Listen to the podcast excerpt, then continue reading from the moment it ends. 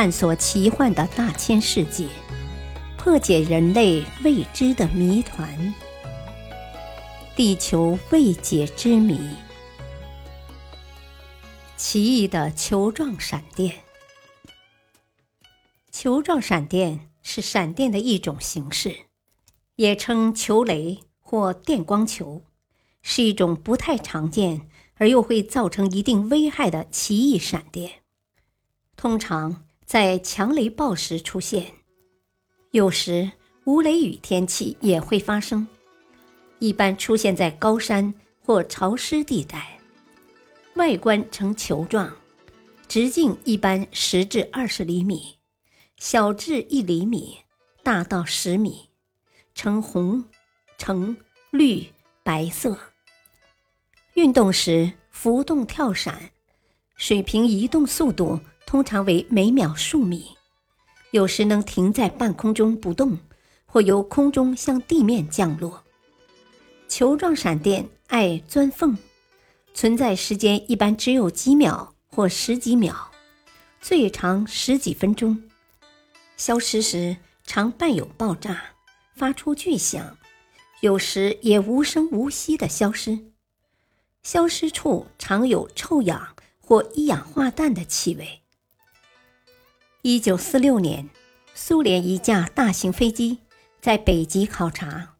当飞机飞到沃洛格达州的一个森林地带上空时，有一个耀眼的白球穿过密封的机舱壁进入飞机，悄悄从驾驶舱移向无线电室。只听见“轰”的一声，散出一团烟雾，电台被击中而短路，但损坏不大，很快修复。机组人员惊奇：冬天零下十四度。又无雷电，怎么会出现球状闪电呢？一九六三年有一天，一架从美国纽约飞往华盛顿的五三九号班机也遇上了球雷。当时雷雨大作，从机舱门口突然窜进一个火球，直径约二十厘米，色白偏蓝。火球沿机舱走廊向后移动。进入漱洗室后消失，机上乘客吓得面无人色。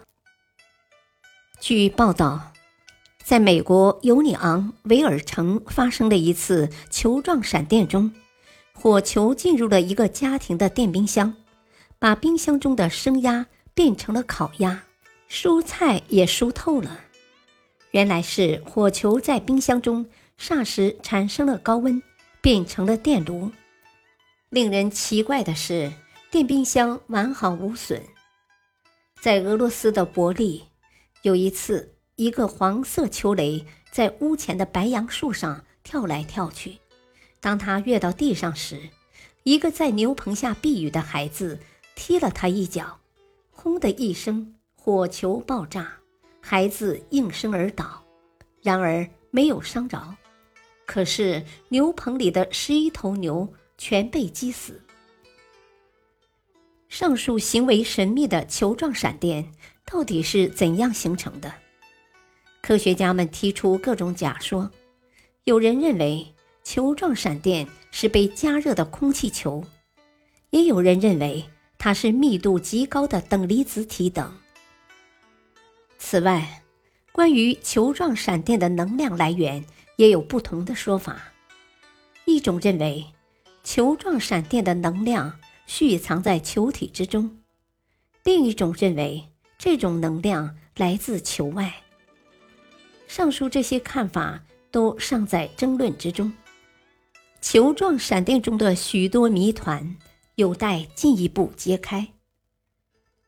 感谢收听，再会。